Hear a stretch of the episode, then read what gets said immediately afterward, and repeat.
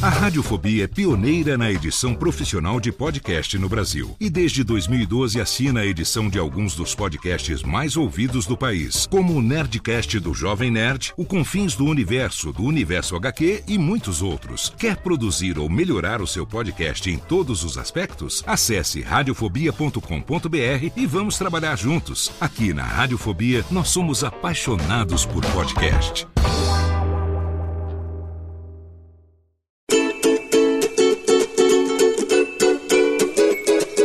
Voz Off, o podcast que conta as histórias de grandes nomes, do rádio, da TV, da publicidade. Grandes vozes que vão ficar para sempre em nossa memória. Apresentação: Antônio Viviane e Nicola Lauleta. Ouvintes do podcast Voz Off, estamos aqui mais uma vez com um episódio sensacional para vocês. Eu já posso dizer que é sensacional porque o nosso convidado é sensacional e quem vai anunciá-lo diretamente da Vila Mariana, eu aqui em Barueri, é Nicola Lauleta. Tudo bom, Nicola? Opa, tudo bem, Viviane? Então, com a gente e para vocês, Cassiano Ricardo Mendes Paiva, também conhecido como Cassiano Ricardo. Tudo bem, meus amigos? Que prazer estar aqui finalmente, hein? Consegui a honra de ser convidado para um programa premiado, prestigiado, inexorável e não sei mais o que dizer. Incandescente. Incandescente, iluminado, intransponível. Tá Meus certo. velhos amigos, Nicolinha Lauleta e o Viviane. Nicoleta e Viviane, dois monstros da comunicação brasileira a partir de São Paulo para o mundo. Você está Estou... em que bairro? Eu estou aqui no Tremembé, Zona Norte, perto do Horto Florestal. Tô Zona bem Norte de São Paulo. É de Zona São Norte, Paulo. É Zona Norte da Brasil, cidade né? de São Paulo. No mundo. Tem, tem, gente que acha que precisa de passaporte para vir para cá, mas não, mas é, é. é simples. Mas é rádio de bairro aí, né? É, Só vai dentro com o facão, vem explorando, cortando a mata tal, você chega aqui. Muito bem, senhor Cassiano Ricardo. Um homem que a gente conseguiu acompanhar já no rádio, na televisão, no cinema, no teatro. Conte aí pra gente um pouco da sua trajetória. Você nasceu em que cidade? Eu nasci aqui em São Paulo, na Zona Norte mesmo, nasci em Tucuruvi. E voltei para as minhas origens. Sua infância e... foi por aí também? Fui por aqui, aquela infância da década de 50 e 60, né? Na rua, com três canais de televisão, você ficava o dia inteiro na rua. Era carrinho de rolemã, pipa, bolinha de gude. Morava em frente a uma chácara. Porque São Paulo, para mim, é como se fosse uma, uma cidade com várias pequenas cidades. Né? E São Paulo tinha essa característica que não tem mais. Você tem bairros que você tem, onde você tinha chácaras, você tinha até sítios. Era outra vida, né? Mas eu passei você... minha infância muito legal aqui na Zona Norte. Você é filho único? Qual o nome de seu pai, ah, sua mãe, seus irmãos? A, família, a minha família é uma coisa, dá, uma, dá um romance. O meu pai veio de Manaus em 1946. Ele veio com a família dele. Veio com a mulher, uma penca de filhos, sogro, sogra. Ele comprou uma pequena indústria de bebida chamada Vitamate, em Santana. E teve aquela transformação tal. E lá ficou uma funcionária, porque ele se apaixonou, chamada Maria Aparecida, que veio a ser minha mãe. Ela tinha à época 17 anos. Meu pai era casado. E ele se apaixonou por ela e o resultado está aí. Eu sou o 14 filho do meu pai. Que eu saiba, o último. E só você com sua mãe? Não, com a minha mãe tem, tem mais dois irmãos. Um deles, o, que o Nicolinha conhece tanto de ouvir falar, o palhaço Pinduca. que, aliás, me introduziu nessa vida. Ah, é? Então, meu pai e minha mãe era muito engraçado. Meus pais se conheceram nessa condição, ele como patrão dela. E a vida causou essa surpresa para ambos, né? E eu sou o 14 filho do meu pai. Eu tenho 11 irmãos, alguns já faleceram, por parte de pai, com a minha mãe mais dois irmãos, o Roberto e o Carlos Antônio, que é o Pinduca. O famoso palhaço Pinduca, que trabalhou, começou com o Torresmo, na década de 60, na TV Tupi. Depois ele foi para a TV Record, para onde ele me levou. Em 1962, onde eu comecei minha carreira, e aliás, não consegui me aposentar até hoje. Ah, então conta aí como é que se deu isso aí. Ah, foi engraçado. Você Nicolinha até sabe um pouco como tornar isso público, era muito engraçado. Meu, meu irmão era escada da TV Record, para quem não sabe, para aqueles que são da geração, é, sabe que a TV Record era uma, um grande centro de produção, né, de em São Paulo, a época, tinha, você tinha a época a TV Tupi, a TV Record, e estava nascendo ainda a TV Celso, né? Tinha dois anos lá.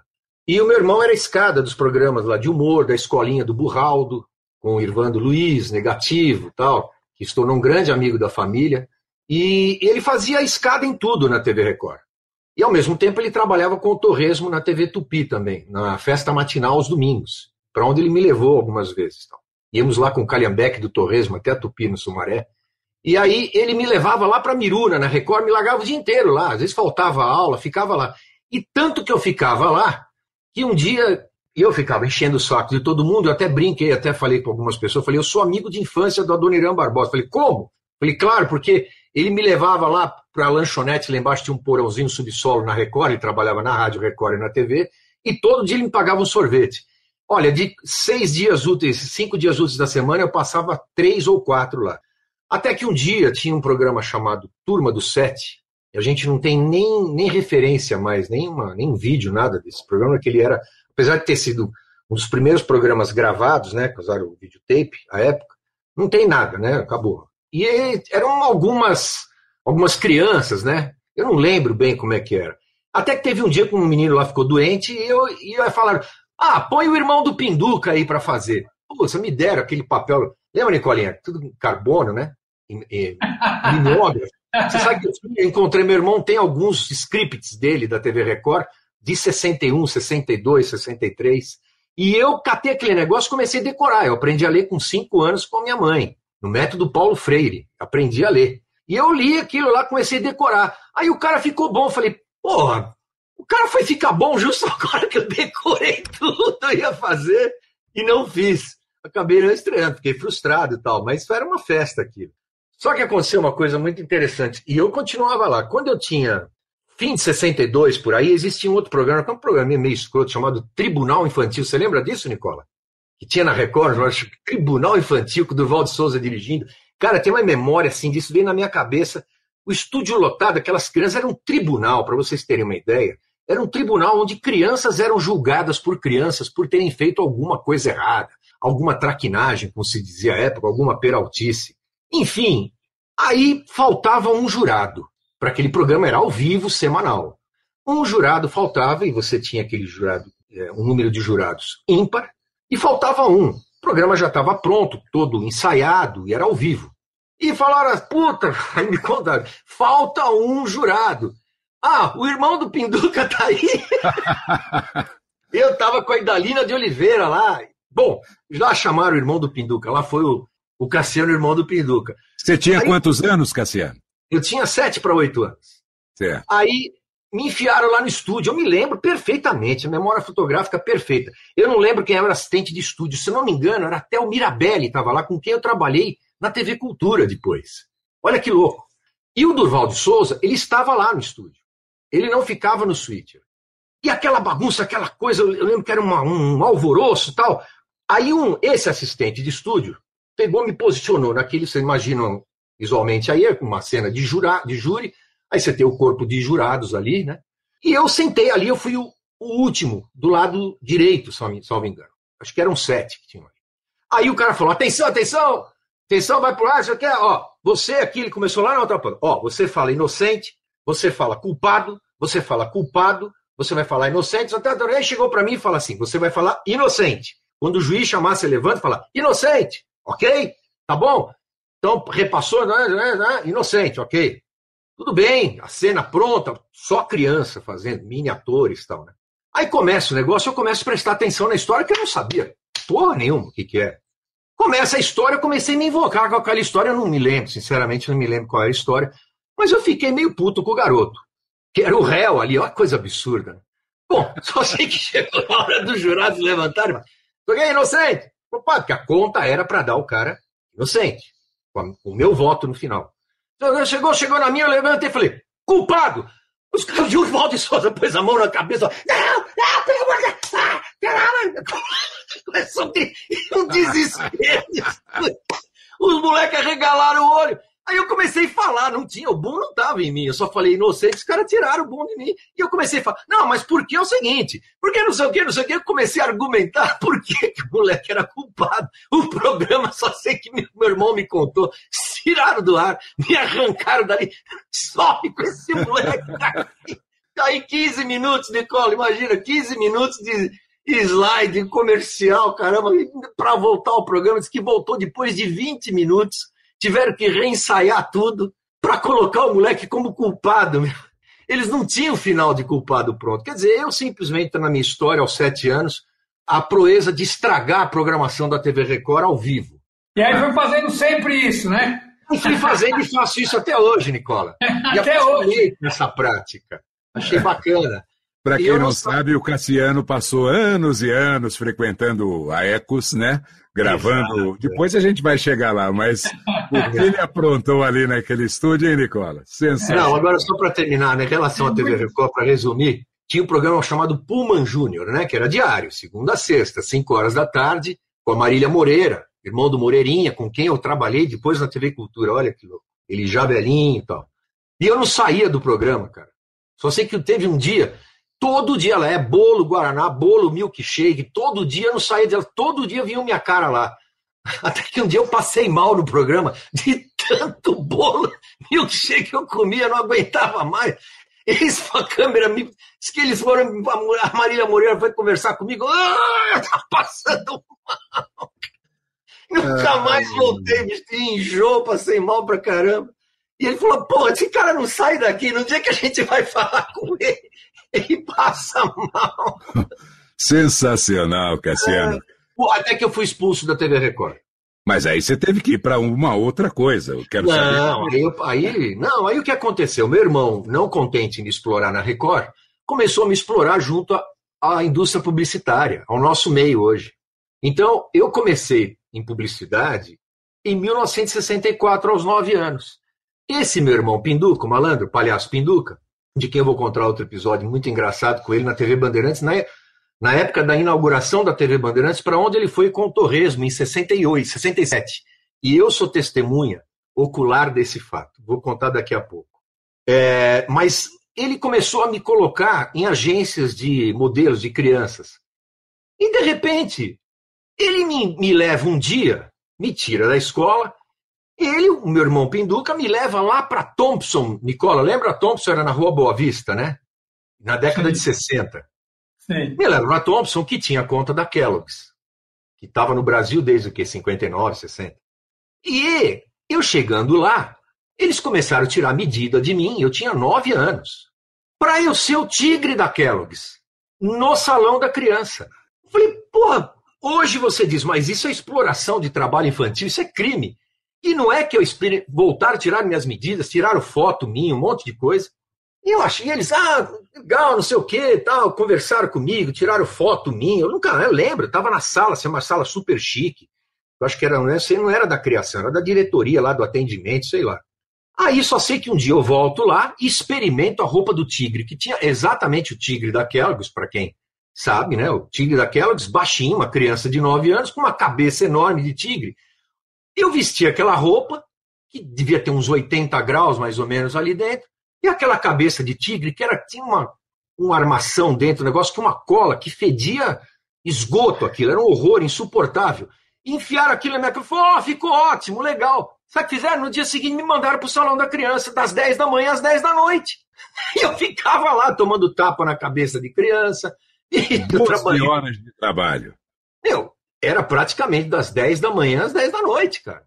Todo dia. Aí eu pergunto, até hoje, pergunto, onde é que foi parar o meu cachê? Tem que ligar pro Pinduca e perguntar. Aí depois ele me enfiou em mais três filmes, três comerciais da Que Bom. Ele me levou na. Eu lembro que era, a gente fez. Eu fiz na Lynx Filme uma externa com o Molina. Lembra Molina, Nicola? Titio Molina. Oh, Molina. Com quem o Pinduca trabalhou na Bandeirantes. Antes ele me levou lá para fazer um comercial do sorvete de uva da Bom, lá no Ibirapuera. Maravilhoso. Depois me levou na J Filmes, que tinha um produtor chamado Mosquito. Aquele chamava de formiga, o cara ficava puto com ele. Na Francisco Matarazzo, lembra, Nicolinha? J Filmes? Nosso entrevistado anterior foi o Fábio Pérez, que era atendimento lá da J Filmes. Nossa, cara, que coincidência. Bom, infelizmente não conheci. Mas conheci durante dias o Mosquito, que era uma figura sensacional, mas que ficava muito puto da vida com meu irmão, chamava ele de Formiga. E ele me levou para fazer um comercial do lançamento da linha de chocolates da Que Bom. Eu lembro até do jingle, é um show, chocolate, que bom, tal. E eu falo uma fala, é um show, tal. E eu tenho esse comercial, tá num, tá num DVD que um cara maluco achou, me entregou em VHS há anos. Lembra, Nicolinha, que eu mandei aí para vocês passarem anos atrás para DVD. É um comercial que é o único comercial que eu tenho guardado da minha infância, que eu fiz na época. E depois desse, fiz alguns outros. Ainda vou reclamar na justiça os meus direitos para o meu irmão. Cadê o meu cachê? Que eu não recebi. E aí daí fez-se um grande ato, até eu depois, mais tarde, voltar para a publicidade, aí como assistente de arte, não, nada como, como locutor, nada. Isso é um outro passo bem depois. Mas só para terminar essa época, o meu irmão Pinduca, que é essa figuraça, o palhaço Pinduca, ele foi com Torres para a TV Bandeirantes em 67, quando a emissora foi inaugurada. E ele foi contratado lá já com o filho, Pururuca, porque o, o Fusarca, né, com quem trabalhava na, na Tupi, eles tinham se separado. Aí, tem uma testemunha disso até hoje viva, que é a Claudete Troiano, que à época tinha 12, 13 anos de idade. E ela, junto com uma outra atriz cujo nome eu não lembro, que fazia um papel de uma fada, com aquele chapéu de cone, com aquele véu todo bem amarrado, todo grampeado, colado no cabelo tal, tudo. E tinha um momento no programa, eu estava lá nesse programa. Foi o segundo ou terceiro programa. O meu irmão era o palhaço Pinduca, que ficava ali como assistente, fazia tudo no programa. O palhaço Pinduca. Tinha o Torresmo, que fazia os esquetes tal, meu irmão participava. E lá no momento do programa, num dos, dos blocos, tinha um sorteio das cartas. O meu irmão estava ao lado dessa velha urna que se usava à época em televisão, que parecia uma tela de galinheiro e ficava girando com a manivela. Era uma coisa grotesca, bem tosca, assim, tela de galinha cheia de ponta, de arame, assim. E o meu irmão ao lado, girando a manivela. E aquele troço para trás, ele girava para as cartas se movimentarem, depois a fada lá enfiava a mão lá e tirava uma carta, amiguinho e tal, não sei o quê. A fada postada bem à frente da urna, e o meu irmão do lado, pronto, e ele, pronto, Pinduca, pode girar, vamos, vamos achar, vamos encontrar o nosso sorteado de hoje, atenção, amiguinhos. Pode girar a urna, Pinduca! E ele girando para trás. A mulher estava encostada, bicho, te juro. O véu dela prendeu naquela porra daquela tela de galinheiro e ele continuava girando, olhando para frente, assim, com o olho parado, assim, ele continuava, para, para, e ela indo para trás, assim, não, não saiu. O chapéu dela preso no cabelo. Para, Pinduca, para, Pinduca, para. E eu é. jogando ela para trás, prendeu o véu dela na urna. Até que ele soltou. Eu não vi, não dava para ver o que estava acontecendo no material bruto, não estava no sítio para ver, mas imagino que devem ter corrigido hilário, ali, hilário. câmera tal. Mas são coisas incríveis. Mas você é. se dá muito bem com o Pinduca, pelo jeito. Né? Adoro. Meu irmão é um amor, é uma pessoa. Hoje ele está sendo muito bem cuidado pela terceira mulher dele, que é uma nutricionista. Eu não tive essa sorte. E ele está bem, está legal. Tá gordo? Ele não, emagreceu, eu engordei um pouco. Não, mas ele tá, casou com a nutricionista, tá bem, tá, pode tá, tá gordo. Bem, tá bem, não, tá bem magrinho, tá bem equilibrado, tá melhor que eu. Muito bem, ele é quantos anos mais velho que você, Cassiano? Ah, eu sou de 55, ele é de 47. Puxa vida, oito anos, é. Mas é assim, é esse palhaço que me enfiou nessa vida, mas eu gostei, acabei gostando. Eu estava comentando com ele, que eu me lembro, eu tinha uns cinco anos, eu sempre fazia, me metia a fazer essas coisas tal, né? E a minha mãe tinha os discos da Brenda Lee. Eu lá sabia que era Brenda Lee, se era uma mulher. Eu dublando a Brenda Lee, todo mundo Jambalá e o caramba, eu dublava a Brenda Lee, sem saber se era mulher, se era homem. Essas coisas que foram levando você a descobrir o seu lado artístico dentro de casa também, né, Cassiano? É, mas é, é assim mesmo, não tem outro jeito. Aí você vai percebendo que você não tem talento para mais nada. Você vai fracassando em todas as suas tentativas.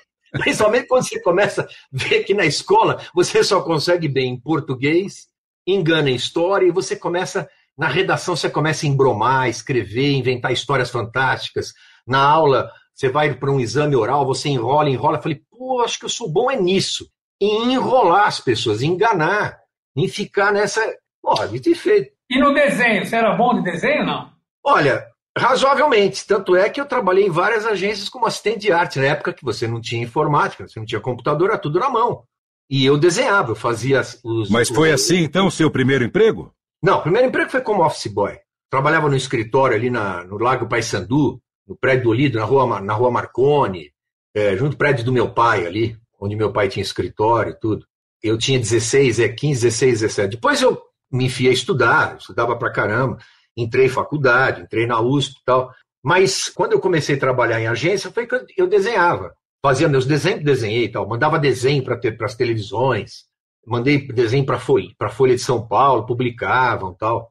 E tanto é que quando eu tinha meus nove anos mesmo ainda, eu fui levado pelo Pinduca no programa da Bibi Ferreira. Olha que louco, com quem eu vinha trabalhar em 97, 92, perdão, com a Bibi Ferreira. E eu conheci a Bibi Ferreira, eu tinha nove anos, ela tinha o programa na TV Celsius, ali na Nestor Pestana. Bibi sempre aos domingos. E me levaram lá para desenhar. E ela me entrevistou lá, fiquei com ela aí, como ela foi chamar um break, ela foi para o Procênio, ali no Teatro Cultura Artística, e ela falando para a câmera, chamando o break, comigo ao lado dela, ela agachadinha meio no colo dela, até que eu falei para ela, mas por que, que a senhora está lendo isso aí tudo nesse papel aí? Por que tá lendo? Ele gostava lendo... de estragar mesmo. Estragava tudo. Ela lendo um. Estava lendo o. A famosa Dália. A Dália, cara. Que hoje não existe mais. Pô. E ela lendo uma Dália enorme, cara, de um metro, assim, para chamar o break, umas letras enormes. Falei, acho que ela já não estava enxergando muito bem. Aí eu falei para ela, e ela ficou puta. Naquela época, esses tabus em televisão não eram quebrados, né? Como hoje. Mas foi minha última besteira que eu fiz assim em televisão, pelo menos quando criança. Depois eu voltei a cometer outros atos insanos. Conta pra gente, aí você fez faculdade do quê? Não, aí eu, aí eu fui para agência de propaganda e tanto que eu queria. Mas do é, que, que era a faculdade que você entrou? Não, entrei na ECA. Isso ah, foi ah, na em ECA, comunicação. 78. Não, aí já era, foi em 78. E eu estava já trabalhando em agência, como assistente de arte. Eu trabalhava na, na JBS Murad, do, do, que tinha conta da Balduco. Eu trabalhei na, com o Luiz Cassino, que era um grande diretor de, de, de arte. Como é que chamava, Nicola, a agência que tinha conta da Westop ali no Shopping Adorado? Não lembro. não lembro. Bom, enfim. Trabalhei umas quatro agências. A última agência que eu trabalhei foi na 7 de abril, chamava DIL, que era uma agência que fazia só merchan, embalagens. E eu fui é, chefe de estúdio lá. E eu estava estudando na USP à noite. Foi quando o estúdio Abertura, através do Armando Sanino, à época, 1980 isso, ele ia numa agência que eu estava trabalhando ali na, na ADAG, que tinha conta da Gillette, junto com a Square no Rio, ou várias outras contas aqui em São Paulo, e a gente trabalhava na arte, junto com o diretor de arte, era uma dupla só que tinha lá. Era uma agência pequena, era uma dupla, três assistentes de arte, e a gente fazia uma bagunça numa sala, assim, era uma casa antiga, como a minha aqui. E eu fazia umas palhaçadas, imitações, porque naquela época você tinha o cara, o estúdio lá na agência, levava fazia reunião, às vezes na frente todo mundo estava lá, levava uma fita para buscar ouvir, aí punha lá fita em sete meios, levava uma fita cassete e tal. E ele via, Armando Sanino, na época, me via fazendo essas palhaçadas lá. Um dia ele liga lá, eu tava, já tinha saído de lá, eu tinha ido para Dil, na rua 7 de abril, como chefe de estúdio, de arte, né? E ele liga lá e fala comigo e falou que tinha um convite para eu fazer um teste para um spot de rádio que era para o Liceu Eduardo Prado estúdio abertura ali na Joaquim Eugênio de Lima, ali ao lado da, do prédio da PAN, né? Exato. E eu falei, putz, como é que eu vou sair daqui para ir para lá? Aí eu fui no final do expediente, fui lá, vou dar para ir à noite e tal, fui. Saí do serviço na 7 de abril, cheguei lá umas 8 horas da noite, e ele estava me esperando, eu fiz lá umas bobagens, acabei fazendo o Einstein quando criança. E ele gostou, foi pro ar, tudo. De repente começou a pintar outros convites. Mas como é que era esse Einstein para criança? Pô, quero ouvir aí. Ai, caramba, eu não lembro. Ele cantava até uma musiquinha, tinha uma canção. Ah, uma voz meio assim, ficada meio. Você que parecia mais o coelhinho Pasqualino da Dizioli do que o mais. eu não sei onde tem essa peça, cara. Liceu Eduardo Prado, 1980. Caramba, é, era um diálogo absurdo do, do Einstein quando criança tal. Eu não lembro agora. É igual MC ao quadrado. Einstein, filhinho, cabeça dura, caramba. Do pica conhecia desde pequenininha. Einsteinzinho, vamos já para o Liceu Eduardo Prado. Liceu Eduardo Prado, tão bom como antigamente, para escolar primeiro grau e segundo grau, integrado com preparatório para vestibular. Põe a mão na massa.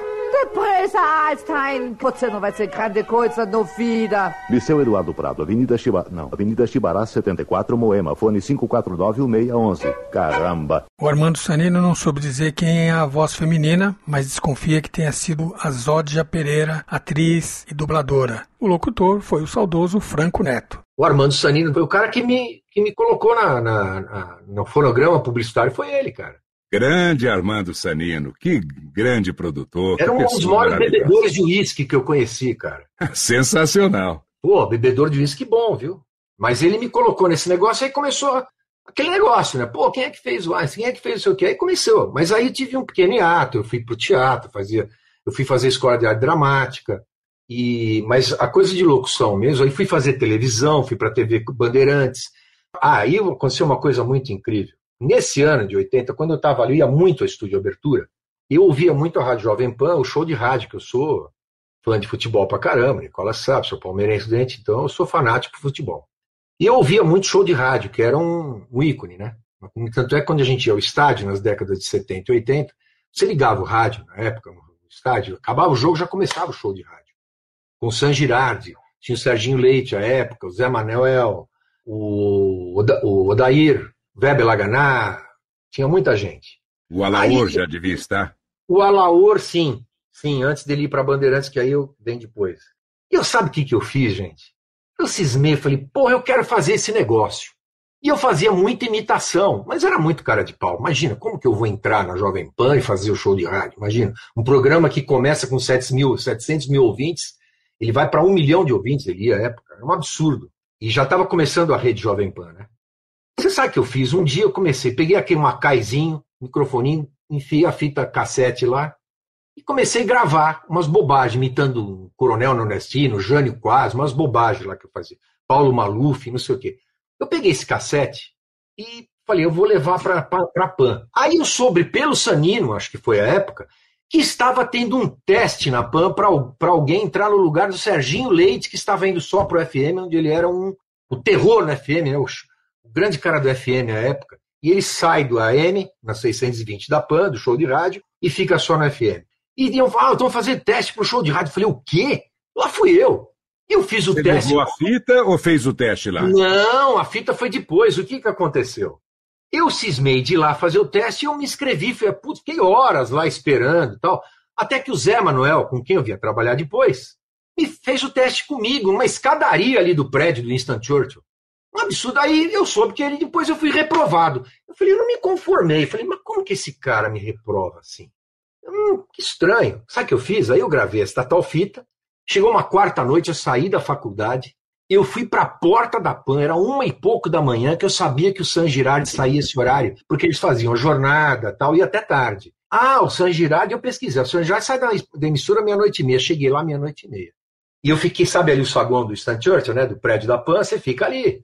Cara, eu fiquei uma hora ali. Abre a porta, sai um monte de gente. Sai fulano, sai não sei quem, sai quem, sai quem. Nada do San Girardi. Esse é a cara dele. Tá nada, sai um monte de gente, não sai. Eu ficando prestando. Eu já estava até moscando assim de sono. Né? De repente, sai o San Girardi com o Zé Manuel. Justo quem junto?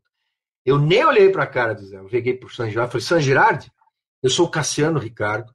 Que? Como assim? Sim, eu fiz essa, gravei essa fita para que você ouça. Se você gostar, tá aí o telefone da minha casa.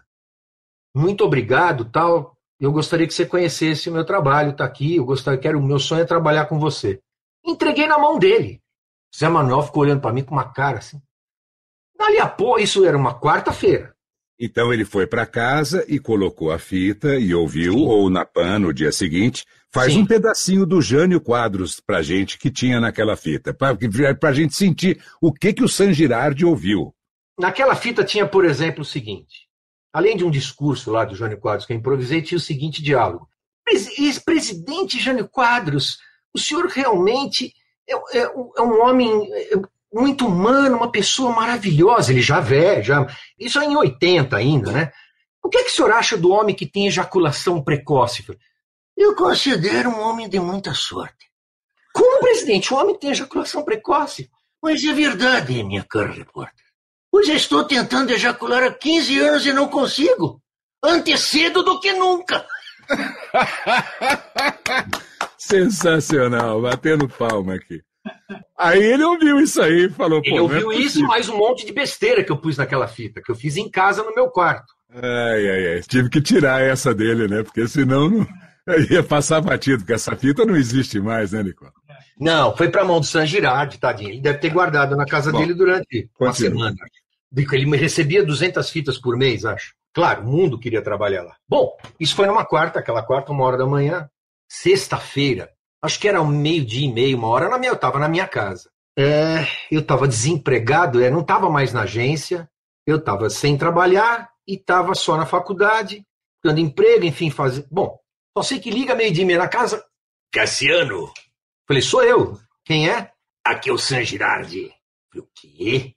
É, eu ouvi sua fita, gostei muito e tal. É o seguinte, você pode estrear amanhã? Falei, cara, eu tava numa cadeira assim, a cadeira foi pra trás, o microfone, aqueles microfone antigo, assim, preto. Eu falei, o quê? Não, você estreia amanhã, Rapan. Um jogo, uma jornada de amanhã à tarde e tal, não sei o quê. Você vem fazer o Jânio Quadros, esse nordestino, não sei o quê. Vem aqui fazer. Você vem aqui. Que legal. Isso era na sexta. Ele pediu eu ir lá no sábado, cara. Esse cara eu tenho até hoje, assim, como um pai pra mim. Um cara é um amor de pessoa. E eu fui na PAN, cheguei lá, cara, meu coração. Tu, tu, tu, cheguei na PAN, uma e meia da tarde, nem almocei. Cara, entrei no ar, no intervalo do jogo, que eu não lembro qual era, que começava às quatro horas. Só sei que o V1 estourou. A hora que eu comecei a fazer o Jânio, eu gritava no microfone. O V1. Meti o Jânio, um coronel nordestino lá que eu fazia, que eu não lembro que, que, qual era o texto, um negócio que eu inventei. Aí eu fui na segunda-feira ou terça-feira, lá eu fui para PAN e fui contratado pela PAN, CLT.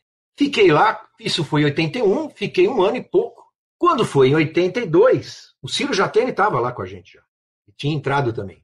O San Girardi recebe um convite da Bandeirantes. Aí muita gente dizia assim à época: cuidado, San Girardi, você vai sair do certo para o incerto. Eu falei: a Bandeirantes não é o perfil e tal. Mas a proposta foi para ele, né, maravilhosa. Para nós, até um pouquinho, nós tivemos um pequeno aumento e tal, mas tivemos muito prestígio, fomos com muito prestígio para a Bandeirantes em 82. Porque nesse ínterim a gente fazia muito show em teatro, com o show do, do, do show de rádio em teatro, né? Que o Serginho Leite fazia, o saudoso Serginho Leite fazia muito. E a gente, antes da Copa de 82, o San Girardi foi contratado e levou a equipe toda. Fomos lá felizes para Bandeirantes, onde fui contratado, como locutor, apresentador, animador na Rádio Bandeirantes e televisão Bandeirantes. Quando você estava em CLT na Bandeirantes, na Rádio Bandeirantes, naquela época, você era tudo. Você podia fazer, trabalhar, inclusive na televisão, você tinha obrigação, se precisasse. Aí nós fomos para Bandeirantes, depois de fazer uma temporada, putz, na época da Copa do Mundo, lotava o teatro, aquele teatro que tinha na, no, na Rebouças ali, do Centro de Convenção Rebouça, Hospital das Clínicas ali em Cor. A gente lotava aquele teatro lá. Aí o Sanjade começou a ficar puto da vida. Porque é o seguinte, acabava o jogo, na PAN ele entrava, dire... entrava direto, né, Licó? Aí começou, aí entra o Tony José, o plantão. Campeonato da segunda divisão do Vietnã. Xingong 2, Hankanfun 3. Campeonato da terceira divisão da Tailândia. Bicho, isso demorava uma hora. Ele falou, aí o Sanjirai com, com o Benson Hedges dele, né? Ele fumava Benson Hedges pelo corredor da bandeira assim, porra, que pariu, daqui a pouco vai começar o Fantástico e a gente não entra, porra. Puta, aquele plantão não acabava mais. Aí entrava o show de rádio oito e meia da noite. Nossa, ele começou a ficar pistola, né? Mas depois mudou um pouco isso. E aí, para agradá-lo, aí a, a, direção da emissora deu um programa para ele ao meio-dia que chamava O Lado Alegre da Notícia. Ele chamava O Lado Alegre da Notícia. Meio-dia enfiaram a gente lá para fazer. Aí chegava cedo lá e lia todos os jornais e começava a inventar umas notícias absurdas, assim, referentes ao noticiário do dia. Mas no programa, no show de rádio, a gente fazia, tinha um, um, um quadro que eu herdei do. Como é que chamava aquele criativo da Macan que trabalhou tanto tempo com o San Girardi, meu Deus? Como é que eu posso esquecer o nome dele? Ele criou esse quadro no show de rádio, na PAN, que era uma corrida de cavalo. E eu redigi uma corrida de cavalo eu vi a corrida de cavalo na Bandeirantes, que eram com os candidatos à presidência. Então lá vai, vai estar o candidato preso, o general Figueiredo refugando, não quer estender a pata para o adversário, não sei o Meu, comecei a falar de todos os candidatos como se fossem cavalos. E isso foi parar no Dentel, cara. Isso foi em 82, esqueci que ainda estava no resto da ditadura, mas ainda estava, né?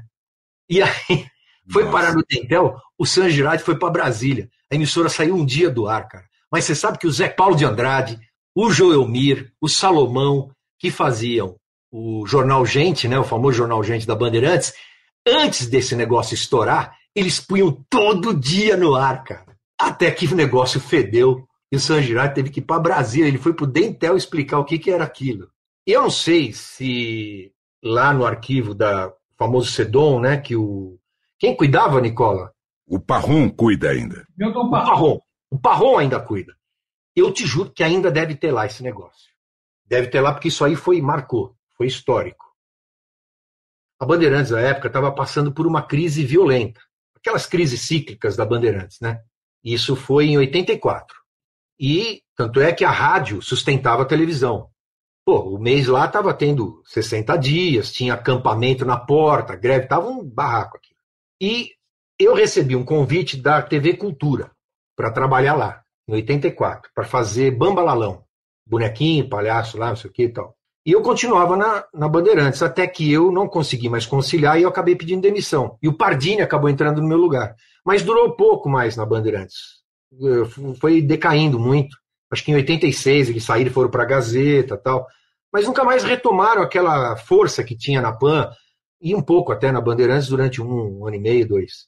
Mas durante toda essa sua trajetória, passando pelo show de rádio, tanto na PAN como na Bandeirantes, você investiu no mercado publicitário ou começou a participar bastante. Já não gravava só no estúdio Abertura, já começou a ser convocado por outros estúdios. Sim, mas nem tanto quanto a partir dos anos 90.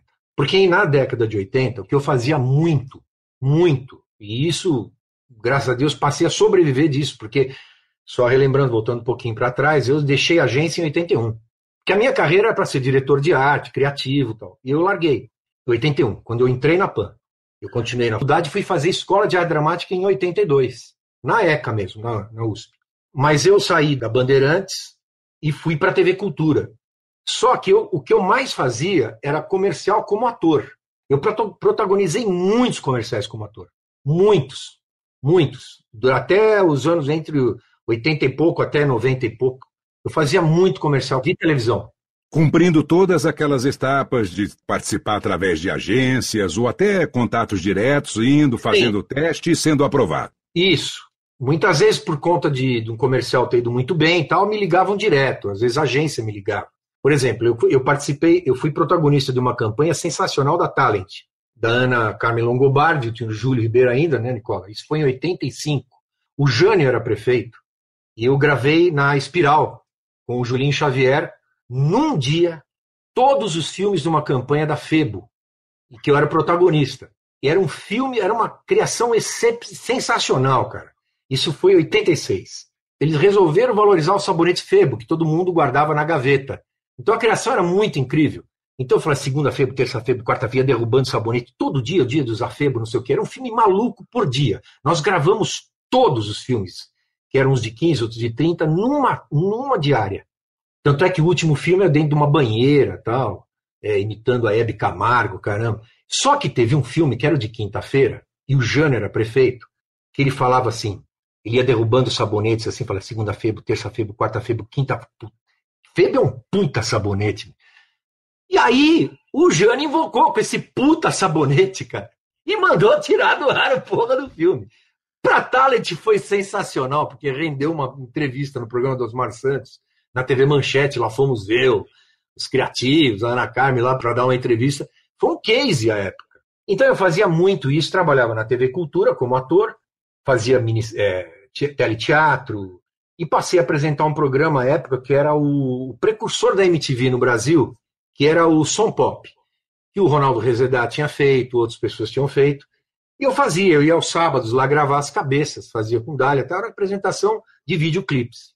Essa história do som pop, ele nada era mais do que um filhote do TV2 Pop Show que o Luiz Fernando Malhoca é, implantou na, na Cultura lá com a Isso primeira. É, que eram filmes, não eram, eram filmes. Eram não, filmes. Gente, não, música. mesmo na minha época, 85, eles recebiam os filmes, eram telecinados. Né? Exatamente. Por, por segundo.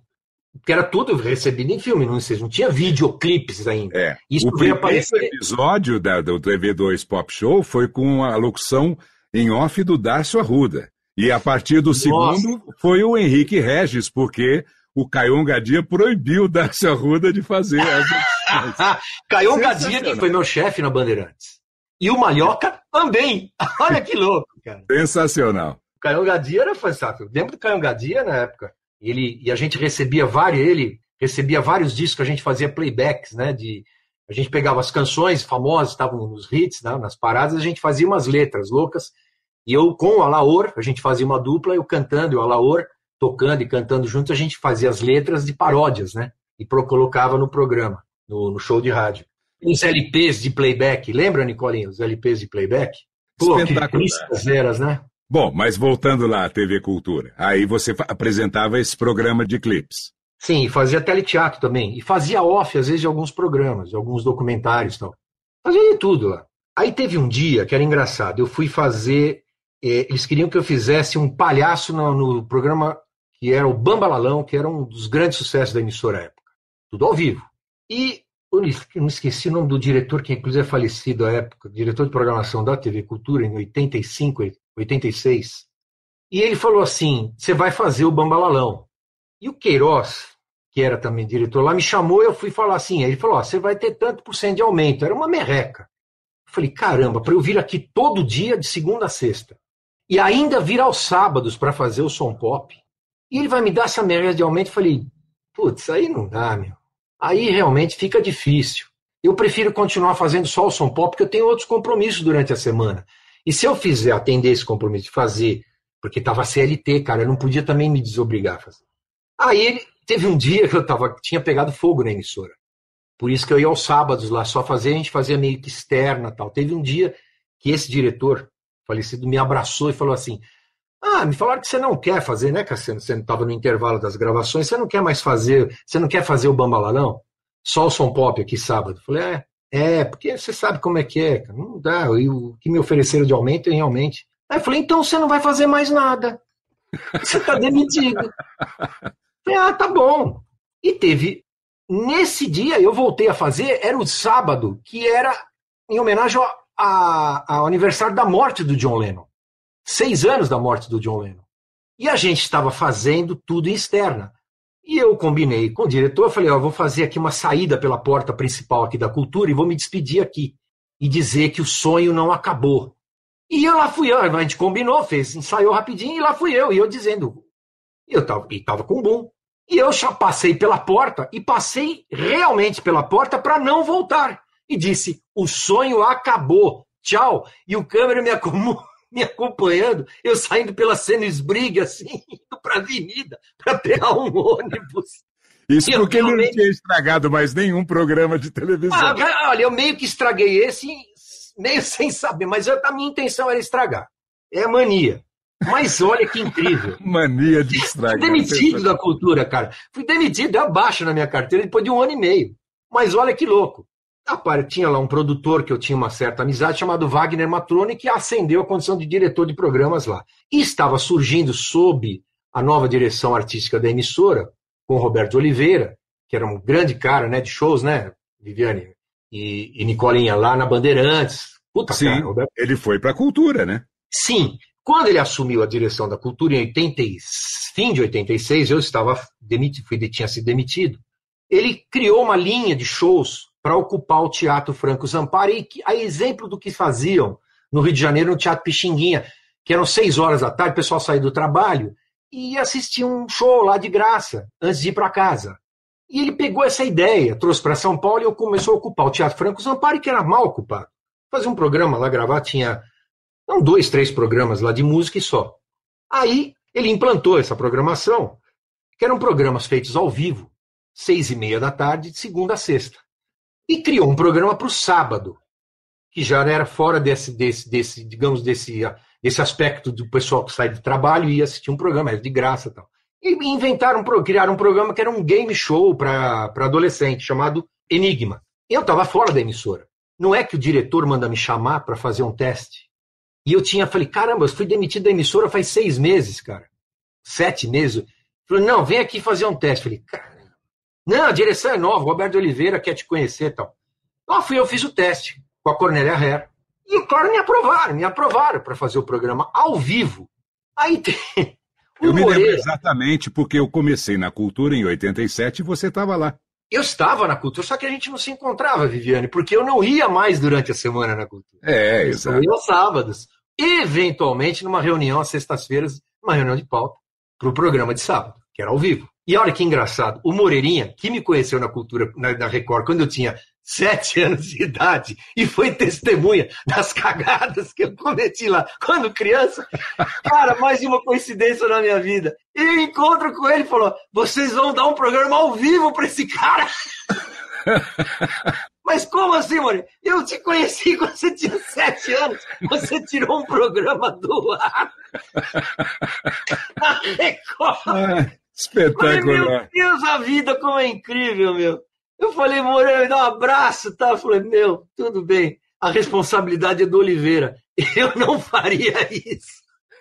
Resultado.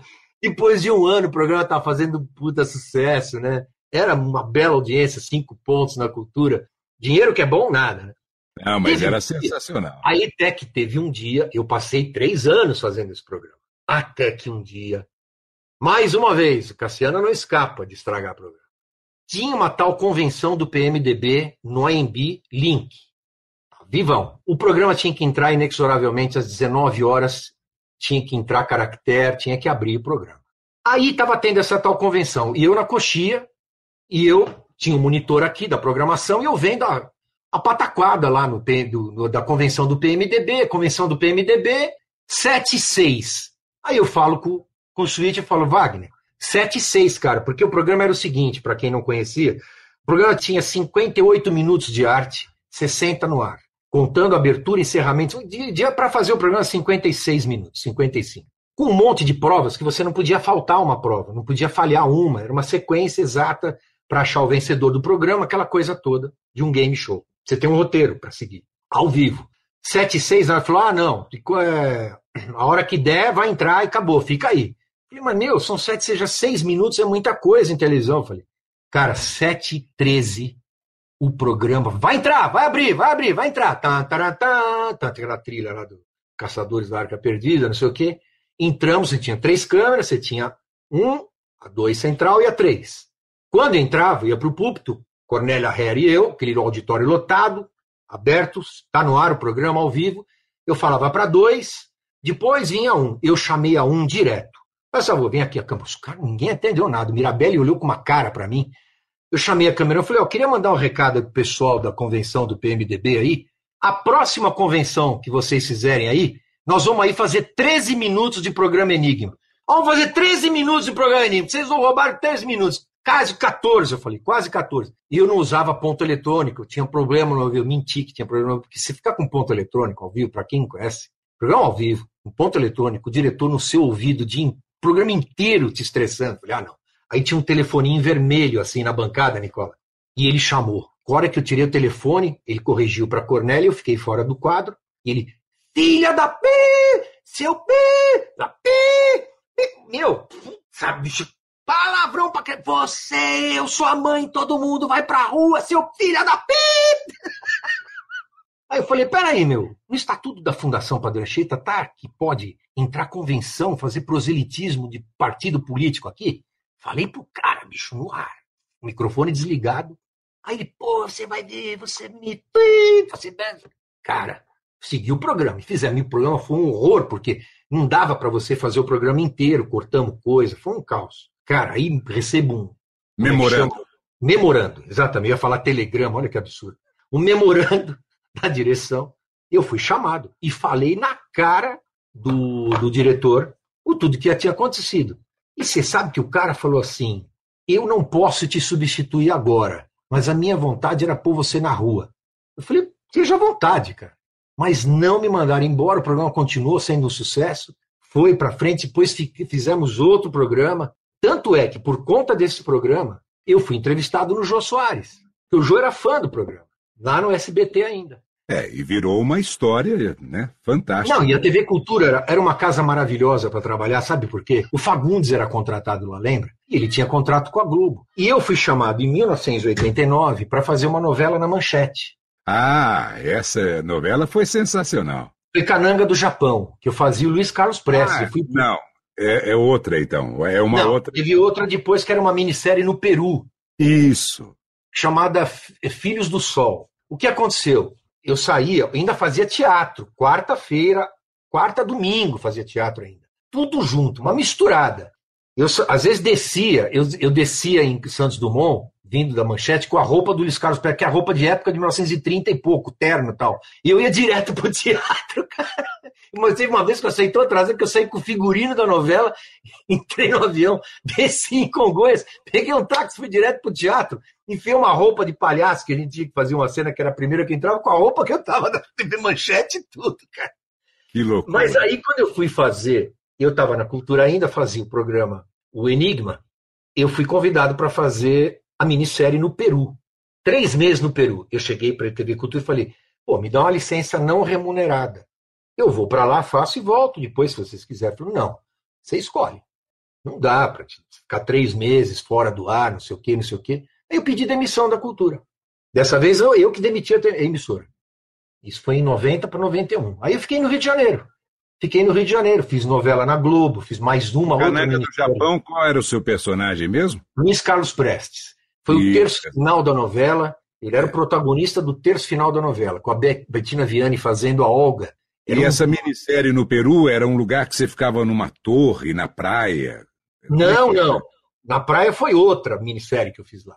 Então, essa que eu queria lembrar o nome. Na praia, qual que era? Putz, é uma que eu fiz com o Zé de Abreu, que deu. Isso, Olha. exatamente. É, Na rede de intrigas. Isso, exatamente. Era, tinha a... o Zé de Abreu, tinha uma. Bom, enfim, o elenco era muito legal. Mas aí acontece, essa fase lá da rede de intrigas, que a gente fazia em Búzios, a emissora tava numa miséria de dó. Puta, pra receber. Teve uma hora que parou tudo. E eu falei assim. Aí o Zé de Abreu falou assim, que a gente não recebia, a gente tava em Búzios, não saía de lá, lá Arra- Arraial do Cabo, numa, numa, numa posada lá, e nada do dinheiro, porque naquela época você não tinha aplicativo, você não tinha internet bank, nada. Você tinha que ligar para o banco para saber se tinha dinheiro lá, se tinha caído ou não. Ia lá no orelhão, no telefone do hotel, e ligava para o seu gerente e falava: caiu pagamento na TV Manchete, não sei o quê. Nada. Chegou um dia que eu falei assim: teve um dia que, pô, o pessoal da luz, para quem não sabe, o pessoal que faz pré-light de novela levanta às quatro e meia da manhã, cara. Se você tem um plano para gravar às 9 horas da manhã, os caras dessas quatro e meia estão fazendo luz, cara, preparando cenário, tudo, que era externa, né? Bom, eu falei assim, nós vamos gravar, eu vou gravar isso hoje, em respeito a esse pessoal que levanta quatro e meia da manhã, que a gente levanta às oito. Eles levantam quatro e meia, tá aqui, ó, dando duro até agora. De hoje não passa. Aí tem- não pagaram, não pagaram. Aí o Zé de Abreu fazia um paraplégico, cadeira de roda. E chegou assim, ele levantou e falou assim, se não pagarem hoje, hora que isso der ação, hora que sair rodando, eu vou sair andando dessa cadeira, cara. Eu vou levantar e dançar. Vai andando. É, é. Mas a manchete era assim, cara. No Peru, com o Raul Gazola, o Raul Gazola sai do Peru, isso antes da Rede de Intrigas, e vai para o Rio de Janeiro buscar dinheiro e volta com um saco de dinheiro. Porque a gente estava sem nada. Não tinha diária, não tinha nada. Tanto é que eu emagreci 16 quilos no Peru. Falei, imagina, que maravilha. Bom, aí você foi para Globo. Teve convite para ir para fazer as novelas da Globo. Ah, eu fiz uma novela na Globo, depois eu fiz uma outra, mas eu fiz um contrato na Globo, mas eu fiz uma novela lá, mas arrumei outro problema lá. Mas qual era a novela? Felicidade. O Manuel Carlos estava me adorando, cara. Me convidou um dia para ir na casa dele. A, o, a parte hotel que eu estava era perto da casa dele. E eu teve um dia, fui, me convidou para ir lá e estava adorando o que eu estava fazendo, meu personagem e tal. Novela das seis do Manuel Carlos. Mas tratava-se de Cassiano Ricardo, que arrumou uma certa confusãozinha. Pequena confusão pelo seguinte: tinha no contrato que eu tinha passagem para ir, né? Avião, ponte aérea. Só que a gente ia buscar as passagens, Nicola e Viviane e ouvintes, a gente ia buscar na Avenida São João, na Globo, na São João, lembra? São João, tinha na Globo. Na Praça Marechal. Na Praça Marechal Deodoro, num prédio antigo, assim, tá lá até hoje. cara.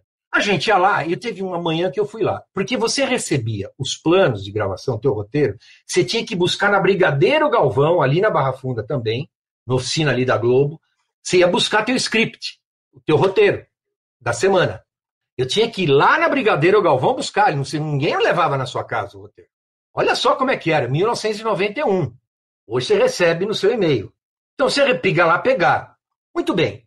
Aí eu aproveitei e fui lá buscar passagem. E eu já tinha pago várias passagens do meu bolso e não estava tendo reembolso da Globo. Aí chegou lá um dia, eu falei, tava uma fila, tinha um monte de gente lá, Zilda Cardoso, o. Como era o nome do saudoso nosso querido amigo que fazia o mendigo da praça, Nicola? Borges de Barros. Isso, Zilda Cardoso. Eu falei, pelo menos estou me divertindo nessa fila aqui, né? Quanta gente legal, né? Conversei com o Borges, a Zilda. Eles entravam na fila e pegavam aquele carnezinho Parecia um carnê do baú da felicidade, que era a passagem de ponte aérea. Chegou minha vez, eu falei, Cassiano Ricardo. Ah, tá. Ah, não tem nenhuma passagem para Cassiano Ricardo aqui. falei, como não? Eu tenho, eu tenho que cumprir plano na, na emissora, eu tenho que gravar, eu tenho uma. E já era a quarta vez que eu ia buscar passagem não tinha. Aí, sabe o que eu fiz? O retardado aqui? Hum. Eu não fui gravar. Eu não fui para o Rio. Eu simplesmente não fui. Não tinha passagem, você não foi. Não, porque das outras vezes eu ia, eu pagava e ia. Eles demoravam para me reembolsar. Muito. Era um preju, porque meu salário não era grande, não era alto. Resultado, eu continuei na novela, não dava para tirar o personagem, só que o personagem foi tirado aos poucos da novela. Aos poucos, fade in, fade out, eu fui saindo da novela francesa. Chegou no capítulo 90, mais ou menos, chegou a última coisa, tinha uma cena, quando você tem personagem em novela, você tem cenário personagem mesmo. Na novela você tem cenário. Você, uhum. você é núcleo, você tem cenário. Cheguei no meu cenário, estava tudo encaixotado na minha casa. Era a última cena que eu ia fazer e ninguém me avisou. Mas o meu contratão estava lá, firme. E aí me chamaram para uma entrevista na TV Gazeta, justamente para falar por que, que o personagem Sérgio aconteceu isso. Aí, ó. E eu sou bocudo, eu ia acabar falando a verdade, cara. Eu era louco. Como é que eu ia falar isso né, na TV? Lembra do pacote na, na Globo, Nicola? O Sim. pacote não permitiu que eu fosse dar entrevista na Gazeta. É. Estrategicamente. Porque eu falei, esse cara vai falar merda. esse cara vai falar alguma coisa. Não foi nem SBT, entrevista nada. Aí é, eu tinha um convite do Faustão, porque na época o Faustão era muito chegado, meu. A gente se conhecia porque eu ia divulgar peça de teatro quando ele fazia o balancê na Rua Apa, no cirquinho ali perto da Rádio Globo, ali na, na Rua das Palmeiras, né? Porra, o cara que, que era assim, brother, assim, né? Porque aconteceu assim, olha outra coincidência da minha, da minha trajetória. Olha que loucura, Viviane. É muita coisa louca para contar. Em 1984, eu estava com uma peça de teatro no Teatro Jardel Filho, na Rua Brigadeiro, na Avenida Brigadeiro Luiz Antônio, na Brigadeiro. E aí, o Goulart de Andrade, que fazia o Comando da Madrugada, ele fazia umas entrevistas loucas. Ele foi entrevistar o Fausto Silva no programa Balancê e mostrar como é que era aquilo. Que ele, todo mundo ouvia, mas não via. E ele gostou tanto daquele negócio que ele convidou, 1984, olha só, tem muita gente que não sabe disso. Ele teve a ideia, Goulart de Andrade, de colocar o Faustão na televisão. O Fausto Silva, que não era Faustão na época. O Fausto Silva na televisão. O que, que ele fez?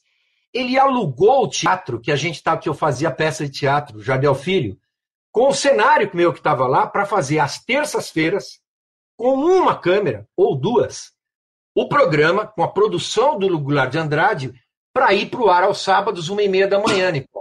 E o Faustinho falou, mas eu nunca fiz televisão, sei lá o que, que é isso tal. E eu fui no dia da, da estreia do Faustão para acompanhar, porque eu era cenógrafo lá também. Eu tinha feito cenário. Falei, pelo amor de Deus, vocês não mexam nisso.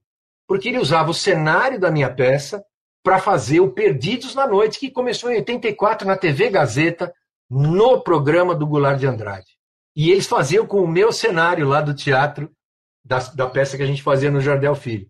Então, Nicola, para deixar claro, ele foi para Bandeirantes, parece que em 86, saído da Gazeta para lá, tal sucesso que ele fazia na Gazeta. E a Bandeirantes resolveu contratá-lo para fazer o Perdidos na Noite na Bandeirantes. Depois ele foi para a Record e em 90 para a Globo. Bom, mas e a publicidade? Aí veio com tudo, né? A partir de um determinado momento na sua vida. Não, começou desde cedo, mas assim, como eu tinha falado antes, como ator, eu fazia muitos comerciais como ator. Muitos. Tudo que você possa imaginar. E locução? Como é que você, quando é que você começou a fazer locução? Então, a locução mesmo começou mais em 90. Quando eu comecei a fazer menos comerciais de televisão, 91, 92, eu já fazia antes, mas era pouco.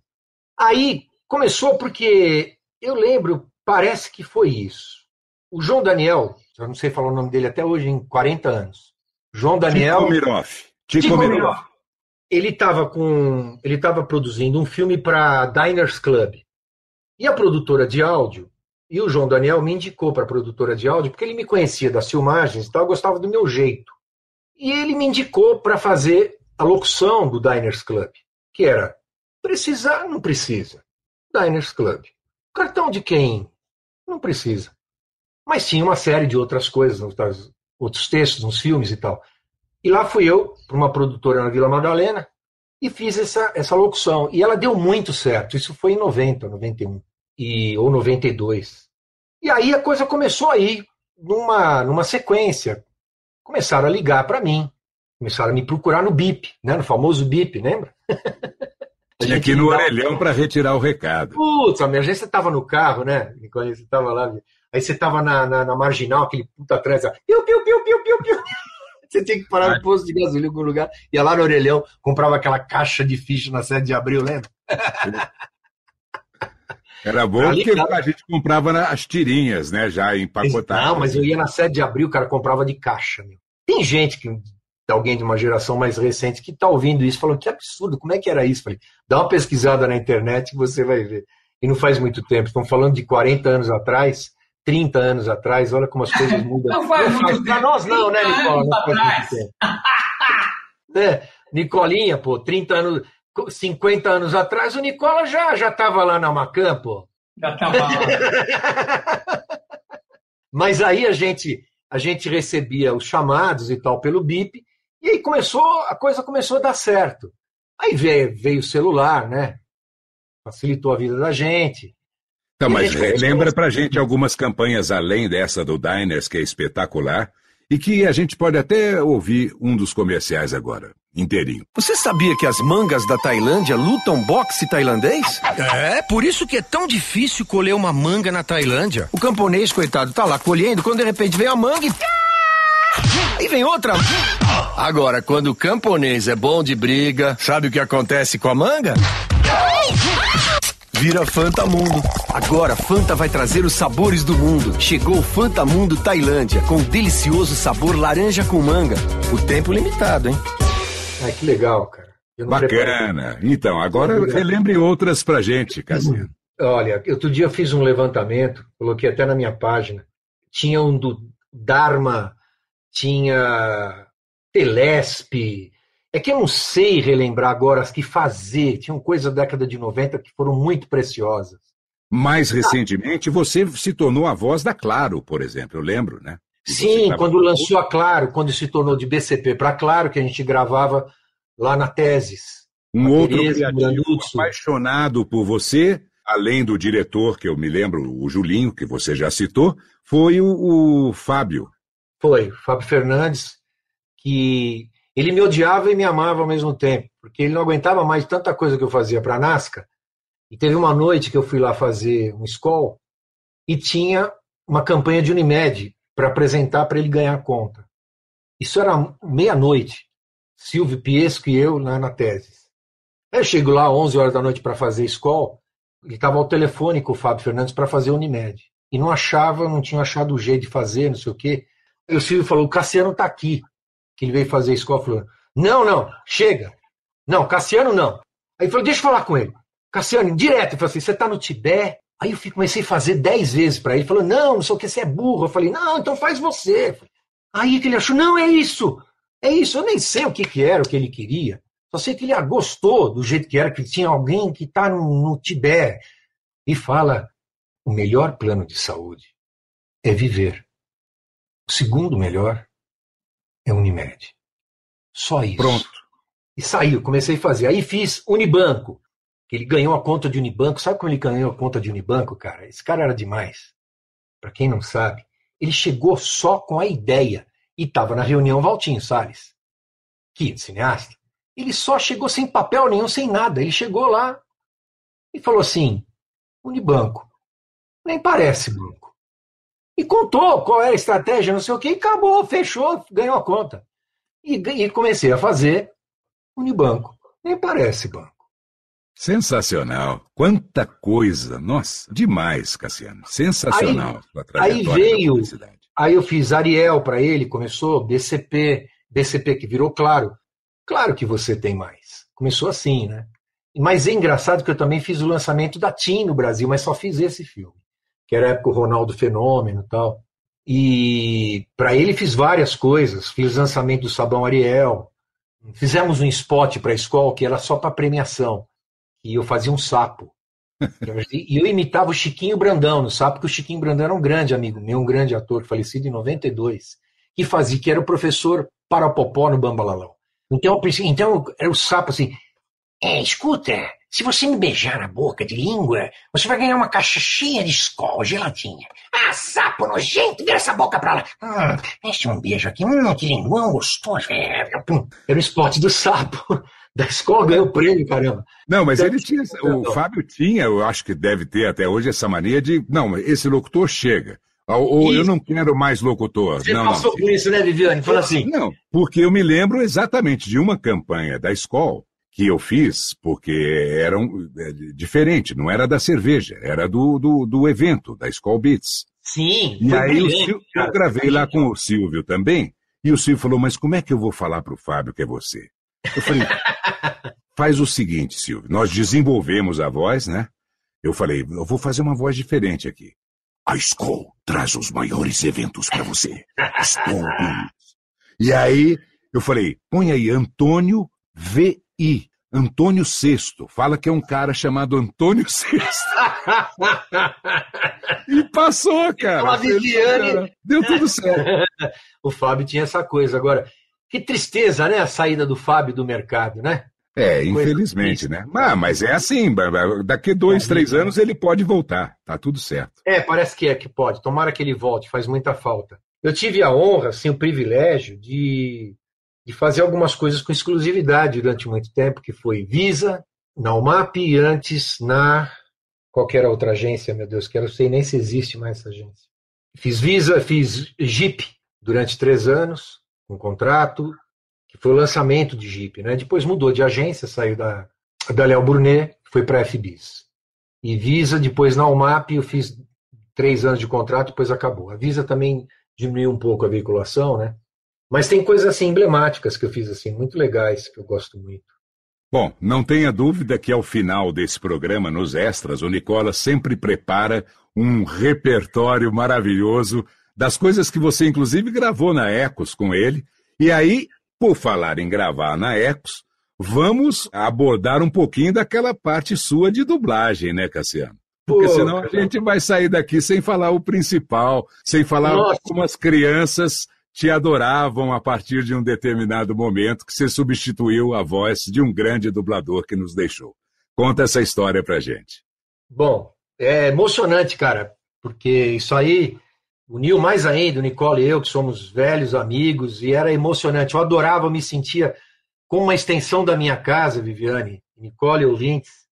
Foi assim, em 1998, começo de 98, eu estava lá no Teatro Jadel Filho fazendo uma peça com o Juca de Oliveira, o Fúvio, tal, tal, tal, na minha temporada. E me aparece lá o nosso inexorável, inexpugnável fominha, Mário Lúcio. Cassiano! Olá, Cassiano! Escuta, a gente tá desesperado, que é o seguinte, ele aparece meia-noite na porta do teatro, acho que ele nem assistiu a peça. Eu estava indo pro estacionamento, ele me aborda na porta do teatro, na rua, assim, meia-noite e meia na brigadeira, assim.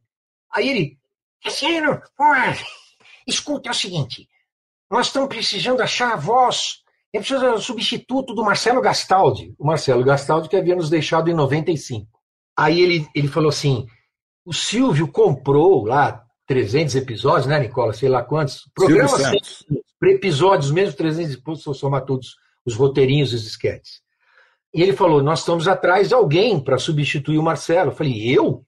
Não, vamos fazer um teste segunda-feira, lá no Nicola. Falei, claro, pô, tudo bem, faço. Mas falei, meu, eu fazer a voz do Roberto Bolanhos, os personagens do coisa. Imagina. Falei, Não, vai fazer o desespero, né? Acho que não tinha encontrado. Ele vai o Cassiano mesmo. É, não tinha ninguém, não tinha ninguém para colocar, coloca ele mesmo aí. Foi Na esse cara aí. segunda-feira, né, Nicolinha? 8 horas da noite, isso tem 23 anos.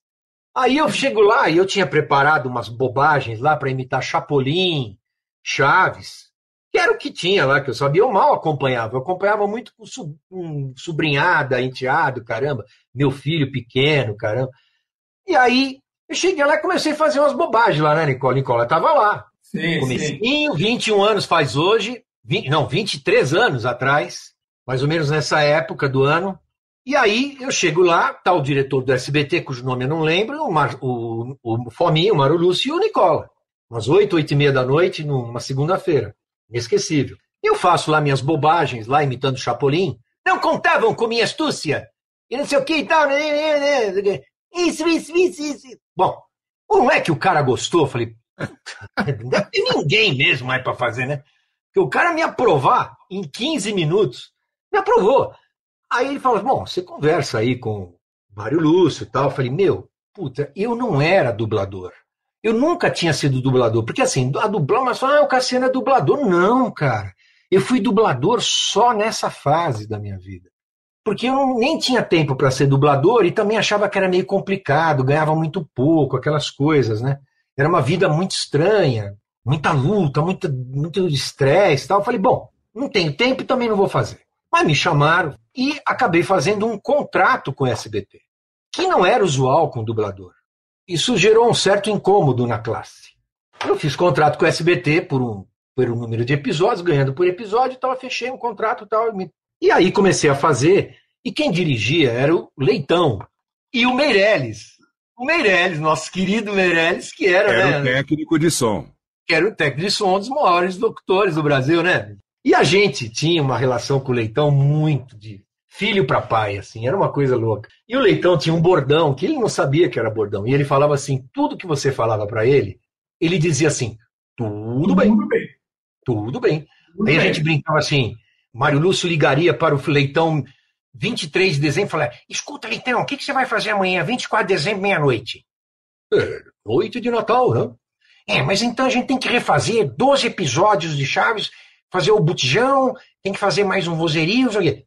Tudo bem. então ele iria. 24 de dezembro, meia-noite, ele ia gravar. Tudo bem. Ah, que barato. Ficava difícil dirigir do jeito que eu fazia tal. Era uma direção técnica. Bom, ser humilde, cara. Eu não era dublador. Tinha umas macetes, umas macetes e técnicas de dublagem que eu não dominava. Eu fazia no meu tempo. E não era mais por anel, era por hora, tal, não sei o quê. Eu não tinha tarimba de dublador. Tinha como ator, tal. E aí eu comecei a pegar o jeito de fazer. E eu comecei a mudar algumas coisas no texto, porque existiam. Para quem não sabe, eles faziam a tradução literal do mexicano, eles faziam para o português. Era uma menina na emissora que fazia isso. E apareciam umas coisas absurdas, Nicola, Viviane, ouvintes. Que era assim: "Eh, não faça isso, que você vai se meter numa camisa de 11 varas. A hora que eu li isso, eu falei: caramba, peraí. Era o Botijão falando pro Chaveco, que era uma dupla, né? De um homeless, um Chaveco, que era um personagem, que justamente eu fazia também a voz do Chiquinho Brandão. Eu falei: não, você vai se meter numa enrascada, numa roubada. E eu comecei a fazer isso com várias coisas nos textos, tal, até que o SBT até permitiu que eu fizesse. Tal. Eu falava assim pro Leitão, Leitão, a gente precisa refazer isso aqui, porque eu acho que não fiquei bem aqui, ó. Não é questão do lip sync, irmão, mas eu acho que é melhor preencher mais aqui. Eu acho que a expressão não ficou legal. Ele, tudo bem. tudo bem. E ele e o Marcelo às vezes ficava replicando umas coisas para ele e ele respondia tudo bem, só que não era eu quem estava falando, era o Marcelo que soltava lá para ele, ele não percebia que era o Marcelo. Eu falando várias vezes a mesma coisa e ele dizia, tudo bem. Ele não cansava de repetir, tudo bem. O Leitão era uma figura, tão era um personagem de desenho animado. Sensacional. Mas, Folha, foram 12, 13 meses, 14 meses inesquecíveis na minha vida. Eles não contavam com sua? Astúcia! Aê! Mas que saudade, tenho muita saudade, era maravilhoso, né, Nicole? Cassiano Ricardo, que fez tanto, então, a voz do Chaves, que muitos dos nossos ouvintes acompanham, acompanharam, tá reprisando ainda, eu acho que na Globoplay agora. Ah, e tem no Ah, YouTube, no YouTube tem tem, no todos os YouTube. episódios. Inclusive eu achei um, para encerrar, maravilhoso, que era um dia, eu não sei se eu estava de saco cheio, o que aconteceu. Tinha uma fala, o, o episódio chama-se O Engraxate e o Ladrão, que é o Chaveco, que era o homeless, que era um, valete de hotel, né? E é ininteligível o que ele diz ao ouvido, tanto no original, no mexicano, não dava para saber o que ele falava no ouvido do cara. Eu podia falar qualquer coisa, ad libido. Se ele fala no ouvido do cara assim, escuta, seu Lúcio, não é uma coisa que eu me esqueço, ok? foi pro ar, cara. Mas eu não falei palavrão nenhum. Eu falei, não, uma coisa que eu me esqueço, ok? E sai! Ah, sensacional, muito bom. E foi pro ar, está no YouTube, por lá, Engraxate ou Ladrão. No final um dos finais, lá no final do episódio, tem essa cena. E foi a única coisa que eu dublei. Não dublei mais nada. E você continua nativa, mas teatro está parado, cinema ah, tudo também, parado, televisão. Uma perspectiva, tudo. Agora eu tenho uma participação, um auxílio luxuoso, uma figuração de luxo, numa produção que não sei se vai seguir ou não, agora com a parada da pandemia, que, era uma, que é uma, uma série nova da Fox. Uma produção aqui de uma grande produtora de São Paulo. Infelizmente não posso dizer o que é. Sim, claro. Lá. Mas é uma pequena participação muito, muito legal protagonizado Maravilha. pelo José Rubens Chasserro. Sim. Vai na vida de um grande personagem brasileiro da televisão. E vamos seguindo. Eu sigo aqui minha vida como locutor. Estamos aí para qualquer, mediante aquela pequena taxa, né? Você falou do seu site ainda agora, no meio do nosso é, papo? Eu estou no, no locutores.com.br. Locutores.com.br. O pessoal Cassiano acha Ricardo. o telefone do Cassiano Ricardo, que esteve conosco Sim. aqui no nosso podcast Voz Off. Mais alguma coisa, Nicola? Não, não, já falou tudo, contou todas as histórias. né? Quer dizer, falou tudo, metade, né? Porque isso aqui não dava para gravar não, 24 horas. É o episódio 2 ainda. É. Exato. o problema é que ele deixou muita coisa lá na produtora, até hoje, né? Tem uma frigideira, tem um de dente, tá tudo lá. Eu comia na produtora, eu fazia comida na produtora, cara. Fazia, deixei. Ai, que espetáculo. Roubaram minha pasta de dente, Nicola. Ninguém sai daqui. Meu creme de barbear. Ai, minha frigideira. Larguei minha frigideira lá, Nicola, até hoje. É. E o cafezinho e as bolachinhas? Não. Grande abraço, Cassiano Ricardo. Muito obrigado por sua participação. No final do nosso programa agora, com certeza o Nicola vai colocar muitas peças que você gravou da publicidade para os nossos lembrarem. Obrigado. Foi uma honra aqui, muito obrigado. É uma felicidade estar com os amigos e poder falar para o mundo, né? As coisas, bobagens que a gente fez. Espero que tenham rido. E quem ficou com dó, obrigado também. Nicola, abração. Você também, para você, Viviane, para você, Cassiano. Obrigado, e... meus irmãos. Até breve. Breve, porque todo mês tem um novo episódio aqui do nosso podcast Voz Off. Até lá! Agora vamos apresentar alguns trechos do Cassiano Ricardo dublando os personagens do Roberto Bolanhos na série do Chaves. Primeiro, o Dr. Chapatin, e nesse trecho ainda aparecem duas vozes saudosas muito importantes da série, a Helena Samara e o Osmiro Campos. Doutor Chapatin, hein? O julgamento. Bem, eu estava passeando tranquilamente na rua, acompanhada do sultão, quando de repente. Senhora, um momento, por favor. A senhora quer esclarecer aos presentes a quem se refere quando fala do sultão? Ao meu cachorro, mas é claro.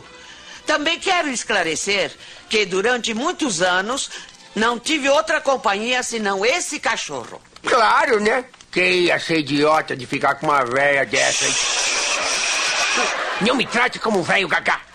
Silêncio. Obrigado, meritíssimo. Pois bem, a senhora dizia que passeava tranquilamente com o seu cachorro. Sim. E que aconteceu depois? Bem, de repente vi que um carro vinha em nossa direção. Sim, o carro que estava sendo dirigido por este velho. Escuta aqui, velho, é seu avô. Ó. Oh. Mas como é que ela diz uma coisa dessa de mim? Silêncio. Silêncio. E quanto à senhora, eu quero lembrá-la que não deve utilizar a palavra velho quando se referir a este respeitável ancião. Ela eu deixo passar porque é mulher. Hum? Agora o senhor, por favor, doutor. Meritíssimo, viu isso? Viu só? Esta não foi nada mais que uma manifestação do caráter altamente agressivo do acusado. O senhor disse que eu sou agressivo? Hã? Deixe! Mas que imagina eu agressivo? O senhor me conhece. Por favor, por favor, por favor. Ordem. Cadeia, o que que ele tá pensando? Volte ao seu lugar, por favor, volte ao seu lugar. Agora, mais um trecho da dublagem do Cassiano Ricardo, dessa vez fazendo o famoso Chapolin Colorado, e participam também desse trecho o saudoso Osmiro Campos e a sensacional Marta Volpiani. Ah, sobrinha, te mancha, favor, papai. Chapolin, Chapolin, nós vamos nos atrasar. É, tudo bem, então segura aqui pra mim, faz favor. Muito bem, agora vamos à cerimônia rapidinho e a noiva. Ai, que noiva mais linda. Que gracinha essa noiva. Isso, a mãozinha e vamos arrumar a cabecinha vocês. Chapolin, Chapolin, não Hum. esqueça que daqui até o aeroporto são mais de 40 minutos. Ah, tudo bem, bem rápido então. Vamos lá, por favor. Você Eu? fica aqui do lado. Isso. Eu? Não, minha avó. Mas- mas- por favor, não me atrase a cerimônia. Você sabe que o aeroporto fica a mais de 40 minutos daqui, por favor. Sim, só Tá bom, tudo bem, tá legal. Não proteste, não me faça perder tempo. Ô, que saco. Chapolin, o por que favor, acontece é que eu vai, aqui... pega a mão da noiva aí, não enche o saco. Isso, vamos lá, pega a mãozinha. Ah, Chapolin. O que, que você quer, ô Pentelho? Me deixa em paz. Mas esse cara é chato, esse pinguim com gigantismo, isso. Vamos dar as mãozinhas, isso, por favor. Isso, agora vamos Chapolin, começar. deixa eu Para explicar. de me atrapalhar, eu sou o juiz, por favor. Vocês ficam aquele negócio aí, quem poderá nos ajudar e depois me fazem perder tempo, por favor. Vamos lá, gente, a mãozinha, isso. Agora você, noivinha, faça cara de apaixonada, Ah, Chapolin, mesmo que esse cara Chapolin, seja um bobo. parece que você não está Ai, entendendo. que saco, esse pinguim é chato pra caramba. O que, que você quer, meu? Vocês deviam selecionar melhor seus convidados, viu? É, é que, Chapolin, ele não é um convidado. Ah, é um penetra, é, vai, fora. Não, vai, não, sai, Não, sai, não, sai, não, sai, não, não, vai. espera, Vai, Chapolin, espera. Chapolin, por favor, você não entendeu. Eu vou te explicar. Em primeiro lugar, esse senhor não é o meu noivo. Então o que, que ele é? Sou um convidado. Ai, com que direito vai pegando na mão da noiva assim, hein? Você mandou? Ai, você é muito obediente, não é? Vai, solta na mão dela, pá. sai daí, Solene. Sai, sai. E você não deixa mais que te façam isso, tá bom? E muito bem, e que, quem é o noivo, afinal? Meu noivo é o Rubenzinho. Ah, o Rubem... O pinguim com gigantismo? Sim. Mas eu não sou nenhum pinguim com gigantismo. Meu nome é Rubem Mau Gosto e Mal da Cara. Percebe-se. Bom, além de ser feio pra caramba, ainda tá tentando roubar o meu livro, não é, malandrinho? Não, não, não, Ah, pra cima você... de mim, rapaz. Agora um comercial do Unibanco, em que o Cassiano faz a voz principal e todas as vozes que aparecem no comercial. Hiroshi era plantador de morangos. Morango, morango, morango. Olha aí, freguesa, morango, Piracicaba. Um dia, Hiroshi foi até o Unibanco e conseguiu um crédito rapidinho. Mira los moranguitos de Piracicaba. Bienvenida, O muchacha. negócio cresceu. Introducing strawberries from Piracicaba. E Hiroshi começou a exportar. Morango, morango, morango. Le morango appellation contrôlée de Piracicaba. Hoje, Hiroshi é o rei do morango e fala mais de sete línguas. Moshi, moshi, morango, Piracicaba. Sayonara. Unibanco. Crédito rápido e fácil para o agronegócio. Nem parece banco. Mais uma interpretação sensacional do Cassiano fazendo um velho mafioso italiano. Na nostra famiglia tutto tem que ser perfetto, do jeito que a gente gosta. Na nostra famiglia ninguém briga pelo controle, tem para todo mundo. Na nostra famiglia tutto servizio tem que ser bem feito. Só tem uma coisa que a gente não perdona por nada: uma TV sem Sky. Una massa para fazer umas pizzas. Primeiro vamos fazer Ma uma che? margherita. Tua famiglia não tem Sky? E para finalizar, um show de interpretação do Cassiano Ricardo fazendo a locução de vários comerciais famosos da TV brasileira. Às vezes é bom ter um amigo para avisar. Pagar com Visa é mais prático, moderno e seguro. Mais pessoas ao redor do mundo vão com Visa.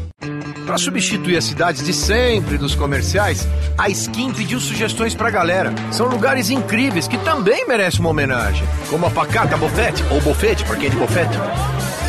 A saudosa, o viado velho. Vai que dá. E a despojada entrepelado. Hum, que delícia. Por quê? Porque sim. Skin, porque é gostosa, porque é de todo o Brasil. Sim, porque é skin. E faltou barrudo! Rodinha de futevôlei, rodinha de surfista, rodinha de mulher bonita. Nossa senhora, o que, que é isso? Opa, desculpa. Rodinha de casados, aliás, duas, casados e casadas. Olha como eles se entendem. Rodinha de descasados, olhando, adivinha o quê? É. Peraí, o que, que é isso aí? Ah, sim, é a famosa rodinha de tatuís dançando a dança da chuva. Claro, Bom, é isso aí. No verão, onde tem rodinha, tem cerveja redondinha. Atrás desse prédio tem montanhas. Embaixo desse asfalto tem terra.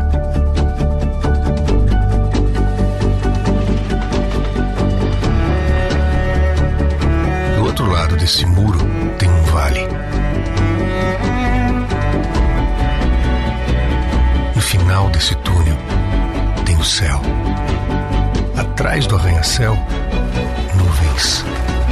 Além desse horizonte, tem outro, mais outro,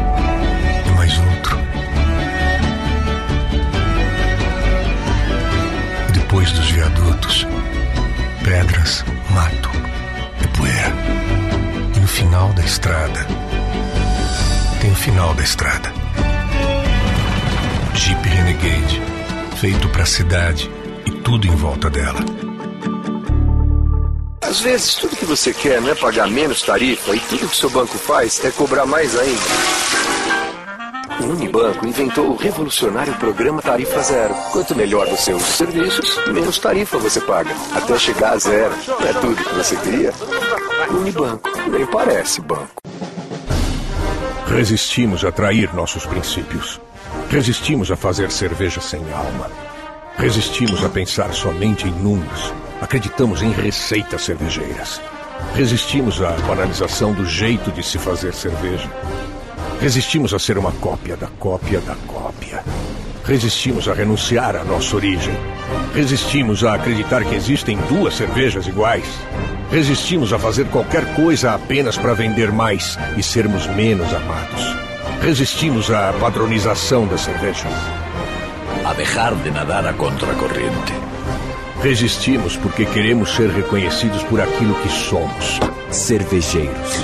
Não vamos mudar o mundo. Mas o mundo não vai mudar a gente. Estrela Galícia. Resistência cervejeira desde 1906. Aprecie com moderação. Seu celular acaba de ir embora com todas as fotos. Ah, você também tem muitas fotos, vai. Tudo bem, né? Opa, essa não.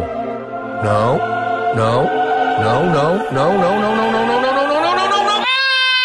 Calma. Aqui tem Google Fotos, bebê. As fotos estão salvas, todas elas. Só sincronizar e você não corre o risco de perder nada. Google Fotos, backup automático infinito de graça do Google. Ei, vocês viram que agora a Manco, referência em tubos e conexões no Brasil e América Latina, está se conectando com a Vavin, empresa global de soluções inovadoras para obras?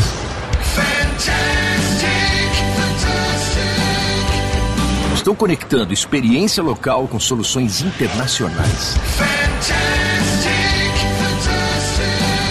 A sua criatividade com inovações de fora. A confiança de quem te conhece com soluções mais sustentáveis.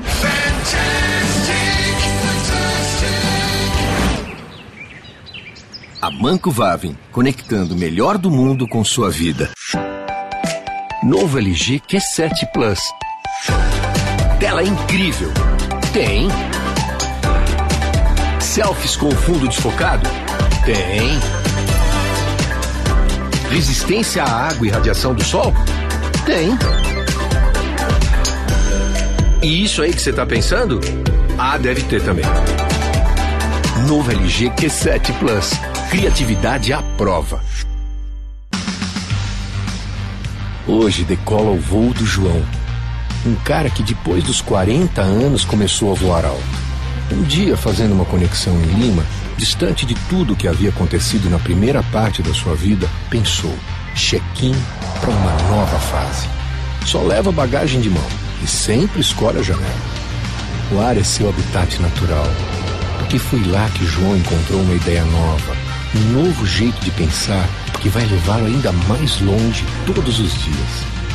Hoje decola o novo voo do João. Hoje decola o novo voo da Latam. Latam você, juntos mais longe. Qual o segredo dos produtos da Itambé? Hum, será que as vacas são abduzidas e o leite vem da Via Láctea? Ou é alguém que canta para as vaquinhas lá em Minas? E também os únicos com a vitamina Y. A vida está sempre em movimento. A Petrobras também. Produzimos energia para que a sociedade siga se transformando. E nós evoluímos com ela. Nos movemos para ser mais fortes e eficientes, descobrir novas tecnologias e apoiar a preservação do mundo onde nos movemos. Sempre em direção a um futuro melhor. Porque sendo melhores, seremos melhores para você. Petrobras. Energia para transformar. Posto de gasolina, esse é o nome. Depois é que virou posto de gasolina, diesel, etanol. Aí chegou o posto 24 horas, conveniência, mas sem nunca deixar de ser posto. E posto, posto, é posto BR, é posto Petrobras. Com gasolina, gasolina. Lubrificante, lubrificante. E frentista, frentista. Com aquela simpatia. Posto BR é o posto do Brasil, Brasil, que só a gente conhece. Posto, posto, é posto Petrobras. No Safra, nós aprendemos de geração em geração que um banco se constrói como um barco, sólido, para enfrentar com segurança qualquer tempestade. Essa é a nossa essência. Assim é o nosso barco. Estamos há mais de 175 anos navegando por todos os tipos de mares e tormentas do mercado financeiro. Se você quer investir sério daqui para frente, procure o barco e o banco dos especialistas. Safra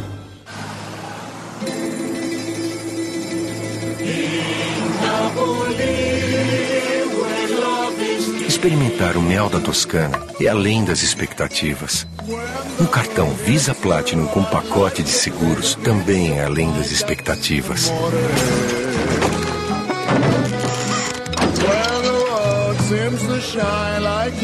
Planeje e pague a sua viagem com Visa Platinum e você tem direito a seguro de acidentes, indenização médica e seguro de locação de auto.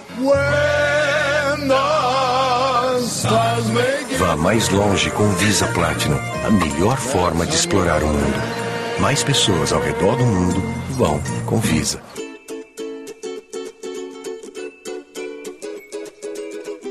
Este foi mais um podcast da série Voz Off. Criação, produção e gravação: Antônio Viviani e Nicola Lauleta. Trilha musical: Alexandre Monari. Gravado online em 2021.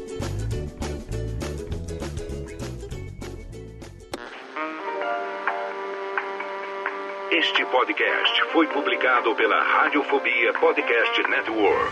Acesse radiofobia.com.br barra podcast para conhecer e ouvir todos os nossos programas. Ou assine no seu agregador de podcast preferido. Esperamos você no próximo episódio.